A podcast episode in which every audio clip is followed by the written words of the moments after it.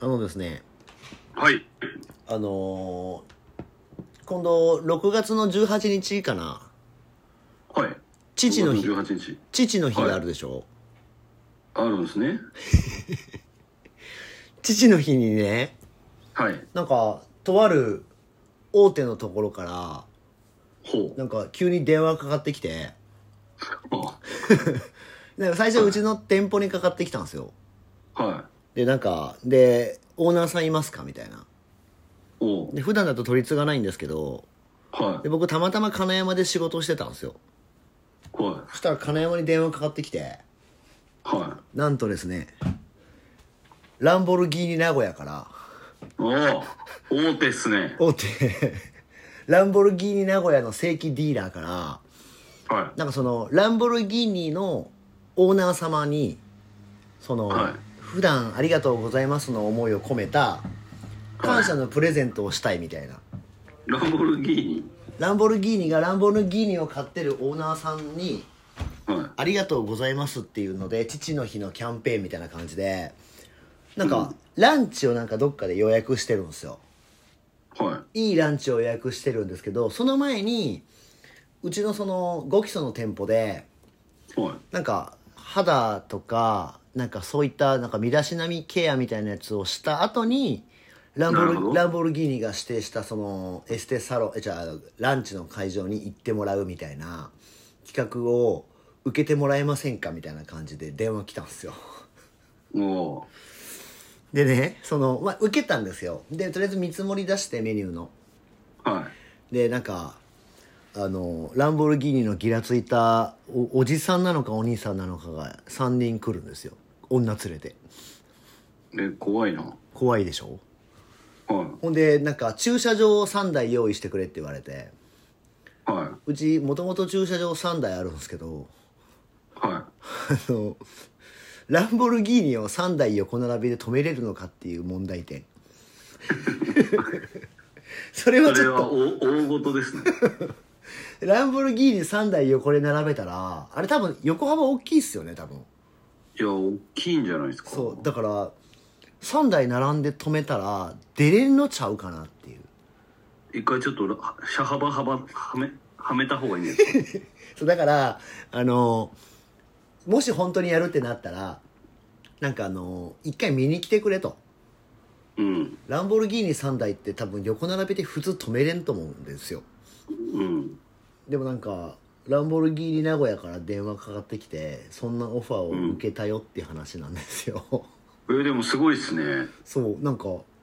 たなんか女の人がなんか担当でなんかそうやって電話かかってきて「御社でぜひお願いしたいです」みたいなちょっと焦ったっすね本当最初僕嘘言ってんのかなと思って番号を一応調べたんですよああでも本当そうっすよねそうそしたら本当にラランボルギーニ名古屋の正規店でしたオレオレ詐欺みたいなもんですそうよねなんですよだからこいつ何言ってんのかなと思ったらめちゃくちゃ丁寧だったんですよだから思わず言っちゃいました「うちで大丈夫ですか?」っつってお母さんもうランボルギーニ買うしかなくないですかいや絶対いらないでしょいやいるいらないとかじゃなくていやいやいやいや、ランボルギーニを、あの、2台買える負債があるんで。なんで、あの、それが終わったらね、考えますよ。なるほどでもちょっとなんか、ランボルギーニを、なんていうんですか、乗ってる人たちって、まああんまり僕の中ではなんか、ね、ちょっと、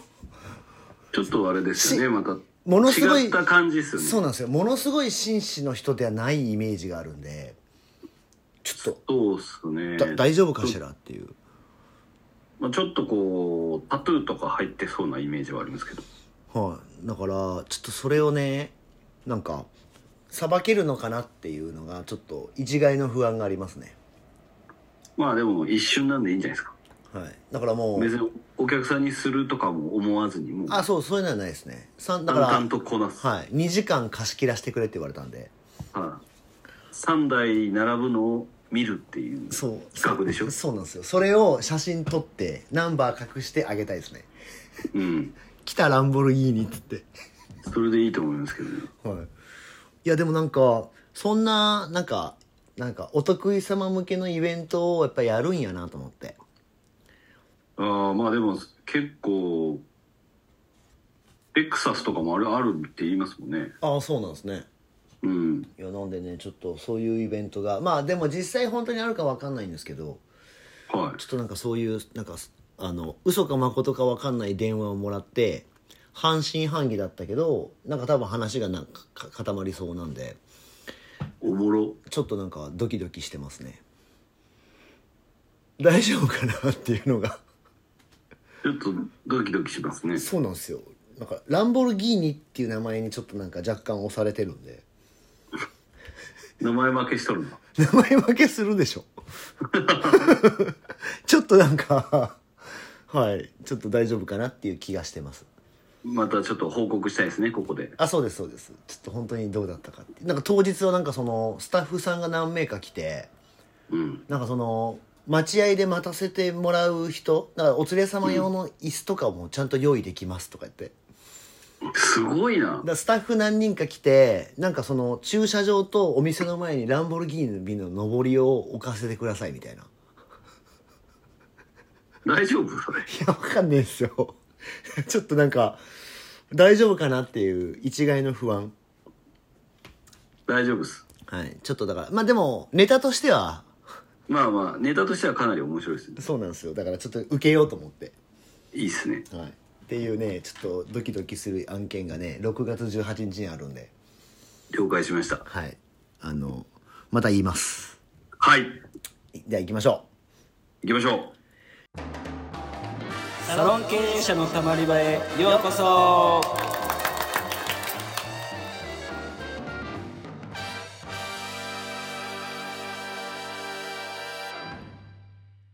うサロン経営者のたまり場は経営者のモヤモヤを吐き出してスッキリするだけで解決はしない番組ですお気軽にたまっていってください改めましてうかいです原です今回も、まあ、ライトな質問ですねなるほどはい、なんかあのーこの質問者さんはですね多分あのお父さんかなお母さんかなどっちかがお家がまあえっと美容室を経営されてるんですよ、はいで、まあ、よくある感じなんですけどえっと自分のところに戻ってやるか、えっと、はいじ自分でやるかで迷われてるんですようんでまあ2代目のなんかその経営なんか要は自分の家に入ってやるのがうまくいくかいかないかっていうのでなんかまああんまりうまくいかないみたいなのを多分調べて聞いてるんですよね多分それなるほどなんでまああの2代目でもうまくいきますかみたいな質問ですうーんまあ改装は必要でしょうね間違いなくいるでしょうんお父さんお母さんまあでもえっと、まあ、美容室ってちょっとあんまり僕はあれなんですけどはいなんか理容室なうちのスタッフとかうちの奥さんもそうなんですけど、はいなんか親がなんか自分の娘息子にやってほしいみたいななんか思いをうん持ってる床屋さんって結構多いんですよそういうのがそうなんですねなんか床屋の息子娘はなんか幼少の頃から洗脳されてるんですよねなるほどでそのお父さんとかお母さんも多分おじいちゃんおばあちゃんたちがやってて引き継いでるみたいなああじゃあもう呪いですそうそうで呪い呪われてるケースが結構多くてリカちゃんにそうなんですよ ちょっと違うけどねあ違うけどねそうなんかまあそういうのがあって、まあ、それこそさっき原さんが言ったように、まあ、改装は100%しないといけないと思うんですようんで僕その家にもし戻るってなった時にはい親を引退させないと成功しないと思うんですようん、まああとは親が一切目につかないようにするかっすねまあそうっすよねだから親とやるっていうのは多分もう無理だと思ってるんで僕はまあうまくいかないでしょうねだってあの外で修行して戻ってきたとしても結局子供は子供ですからねまあ親が多分十何人とか雇ってる人ならいいと思いますよああそうですよね経営親だけでやってると夫婦2人でやってるところはやってないのと一緒です間違いねははいあのーいなんでその親2人でやってるところに戻るのははいもうただえ家がなくなったから実家帰るのと一緒ですかまあそうですねら、はい、逃げですから まあ100%成功しないでしょはうねそのもう覚悟がないんで、い確かにはなんかでも2代目さんでうまくいかれてるところって結構僕少ないイメージなんですけどいはなんかい、あんま聞かないですねあんまり聞かないですよねまあ一般的企業も多分あんまりなんか 伸びてる感じしないですもんね、2代目はそうですねあんまり聞かないですね確かに、まあうちゃんとやればうまくいくとは思うんですけどうまくいかない可能性の方が高そうですねまあ80%ぐらいうまくいかないんじゃないですか はいおそらくはいまあでも確かに原さんが言うように 家がなくなったから家に帰るその答えですね はい行く行 くとこねえから実家帰るだけじゃないですかまあでもそうですねそのスタンスで家に戻ったら絶対うまくいかんですねそうですねまあこれはまあ難しいんですけどもし例えばそのまあそうですねそのお父さんが病気とかになっちゃってみたいなとかならまたちょっと違うんですけどね、えでもまあ原ルスリーさんのその本店のスタッフさんで、はいもう私独立しちゃるけのっていう人いないじゃないですかいないですねもしそれがですよお家が美容室やってて、実家に帰りますって言ったら、なんて言いますは。実家で独立しますみたいないうーん。なんて言うんですかね。いや、あそうですかじゃない。 うん、まあ大丈夫かな。大丈夫かなと思いますけど。まあ、そうですよねうん。まあ、理美容室での2代目はまあうまくいくのかまあうまくいく可能性は低いけど頑張ったらうまくいきますねあいやいやいや、もう、その、それが答えじゃないですか。二代目でうまくいってる人を見かけてないから、はうまくいかないんですよ。いでまあ確かにはい。今まで僕とか鵜飼さんが20年ぐらいやってますけどはい2代目で有名な人って多分だってずーっと創業者の人有名ですよねまあ創業者の人がすごいから有名っていうパターンですね、ままあ川島文夫先生を超えてないですから誰もあこあの人は超えれないですねいやなんでもう有名な親の2代目はいで有名な息子はとかいないっすよねいいないですねまああ荒井忠夫さんぐらいですかああそうかでも荒井忠夫さんの親をもう知らないから俺は確かに、はいまあ、なんでまあ2代目でうまくいくっていうのはなかなかないってことですねじゃあそうですね、まあ、2代目でうまくいくのと、まあ、その実家に帰ったら100%うまくいかないですね、そうですねはい、それは間違いない、まあ外でやった方がいいですねじゃあうん、まあ、なんで、まあ、でも結構いません理美容室なんか2代目でなんか引き継いでみたいななんか僕が今なんかあのコンサルしてるとこもそんな感じなんであそうなんですか、 2代目っていうかなんかその血は繋がってないんですけど引きなんか引き継いで、え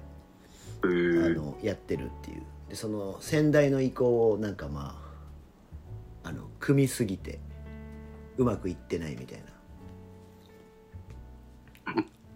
やじゃあ先代がダメじゃないですかそれそうだからもう今は令和やでって言ってでそのまあちょっと先代の意向でうまくいってなかったら先代がダメってことですねそうそうだからもう先代の,、まあ、あのブロックを外さないといけないからうんでもそのなんかもうさっきのねあの 洗脳じゃないですけどもう、はカチカチに固まっちゃっとるんですよねこうならなきゃいまあそうですけよないねみたいな、そうそうだからその辺をやっぱりなんか誰かがまあ僕がかやるしかないんですけどそれは、まあ、なんで,、まあでも変わらないですよなかなか仙台の人のカチカチはまあそうですねうんあとまあ2代目の人はね苦労してないケースが結構多いんでまあまあまあまあまあ少なからずそうまあ多少そういうのはありますよねそうなんですよだからまあねちょっとここで言うのもあれですけど大塚家具ですらなくなってますからね間違いない それは間違いないなんでまあ2代目の方で実家がやってる方は実家で帰らずにご自身でやりましょうっていう感じが答えですね、そのがいいと思いますはいはいじゃあそんな感じではいちょっとライトと思いきや結構ディープな話題で したねこれははいはいまたこういった質問もあのどしどしいただければなと思いますのではいそれではまた来週お聞きくださいさようならさよなら